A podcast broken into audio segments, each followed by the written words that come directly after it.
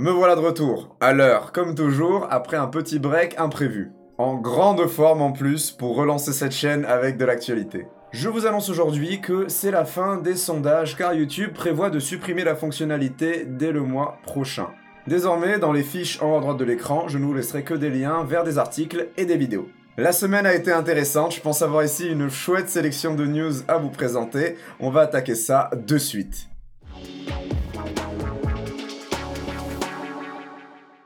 Bon, semaine chargée, j'ai reçu la carte crypto.com et elle fonctionne bien. J'en ai fait le test pratique complet, il est disponible en fiche en haut à droite de l'écran. Petit rappel, c'est une carte qui permet de dépenser ses crypto-monnaies en euros, en fiat, chez différents commerçants et de recevoir un cashback en crypto allant de 1 à 5%. Vous êtes nombreux à l'avoir commandé, il y en a pas mal qui l'ont reçu et d'autres qui ne l'ont pas encore reçu. J'ai envie de vous dire patience et de vous indiquer qu'il n'y a pas de logique dans l'ordre de livraison. Pas mal de personnes ont commandé la carte après moi, bien après moi, et l'ont reçue avant. Je pense que tout le monde va être servi car les livraisons semblent s'accélérer. Je reste optimiste là-dessus.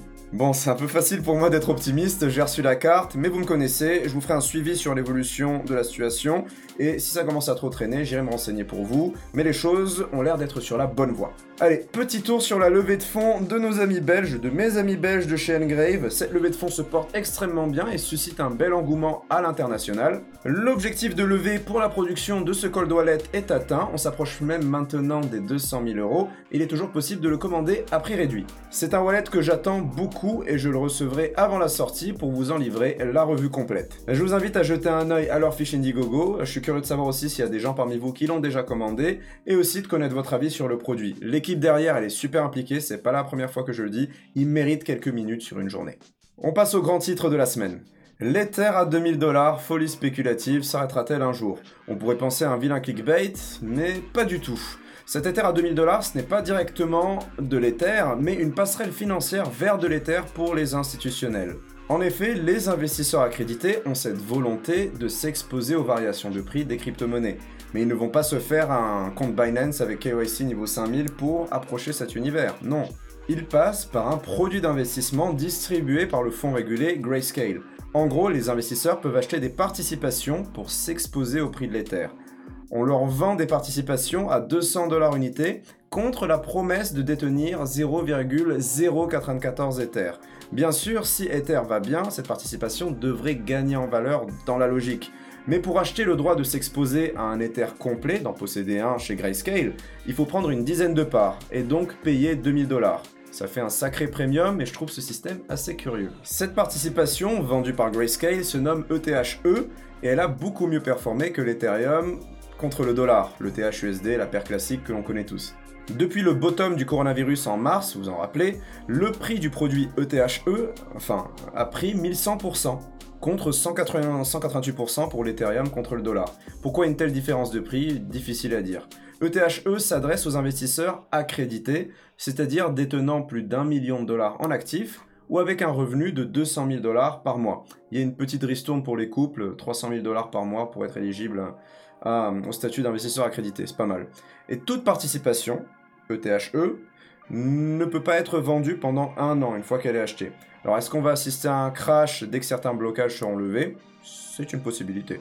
Mais quel est l'impact de cette spéculation sur le prix réel d'Ethereum? C'est bien ce que je me demande. Euh, là, vous pouvez voir sur ce graphique l'absence de corrélation entre le prix du produit ETHE e et l'Ethereum contre le dollar. C'est une sacrée pression d'achat. Les institutionnels auraient-ils flairé quelque chose? Je me demande bien, de nouveau.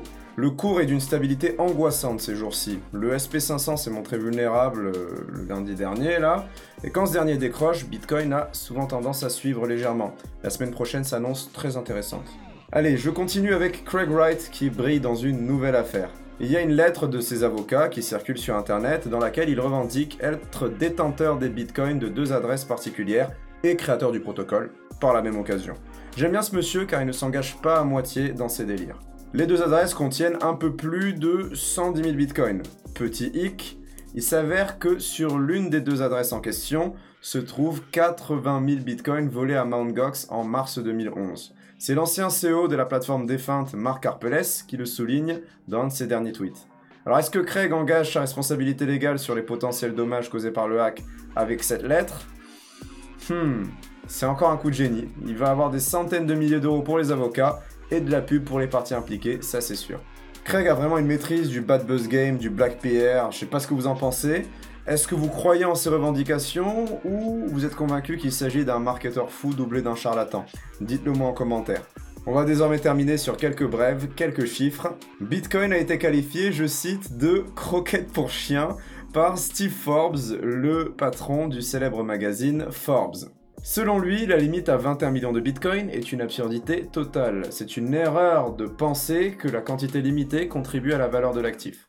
Sûrement un grand fan de la planche à billets. D'après M. Forbes, les monnaies décentralisées comme Bitcoin ne bénéficieront jamais de la validation des gouvernements et ne pourront donc pas prospérer. C'est Facebook avec Libra ou encore Amazon qui sortiront comme grands gagnants de cette crypto-révolution.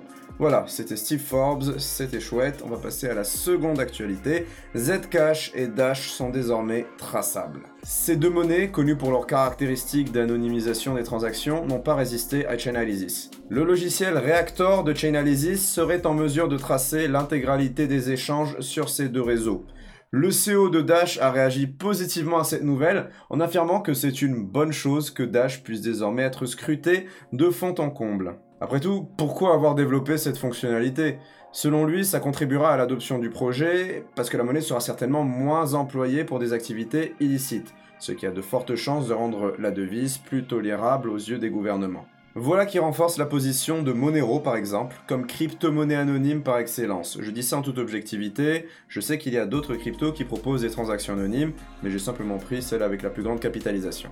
3. Quadriga CX, vous savez cet exchange canadien qui a vu son CEO mourir avec les clés privées permettant l'accès aux 145 millions de dollars supposés stockés sur sa plateforme. Le CEO serait mort en Inde suite à des complications de la maladie de Crohn.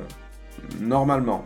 Ce n'est pas ce que pensent les victimes de cette affaire. Bref, l'enquête des régulateurs de l'Ontario livre son dernier rapport. Nous le savions déjà, le CEO de cet exchange utilisait l'argent de ses clients pour acheter des bateaux de luxe et se commander des Uber Black. Les enquêteurs ont dressé la conclusion suivante, que Quadriga était une pyramide de Ponzi, en ce sens les retraits étaient financés par les dépôts des autres clients. L'exchange est en faillite, le CEO est apparemment mort, L'Ontario ne peut pas continuer les investigations, les poursuites, c'est la conclusion. Les victimes recevront donc, au prorata de ce qui reste dans les caisses de Quadriga, une maigre indemnisation. Sale histoire. Même si c'est improbable, il ne faudrait absolument pas qu'une horreur de ce genre se produise avec Coinbase. Car oui, Coinbase détient 41% des exchanges, 41% euh, des bitcoins en circulation sur les exchanges. Roby se place en seconde position avec un modeste 13%, et Binance en troisième avec 10,75% des bitcoins. C'est un rapport de Glassnode qui nous livre ces informations. Voilà pour cette nouvelle édition, j'espère qu'elle vous a plu. Je vous donne rendez-vous dans la section commentaires et je compte sur vous pour vous abonner à la chaîne, interagir avec la vidéo. C'est super important, ça a beaucoup de valeur pour moi. Je tenais à tous vous remercier, les anciens comme les nouveaux, c'est toujours un plaisir de vous voir nombreux sur ces vidéos.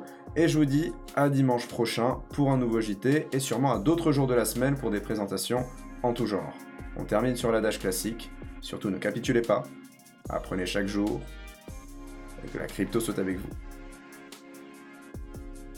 Normalement.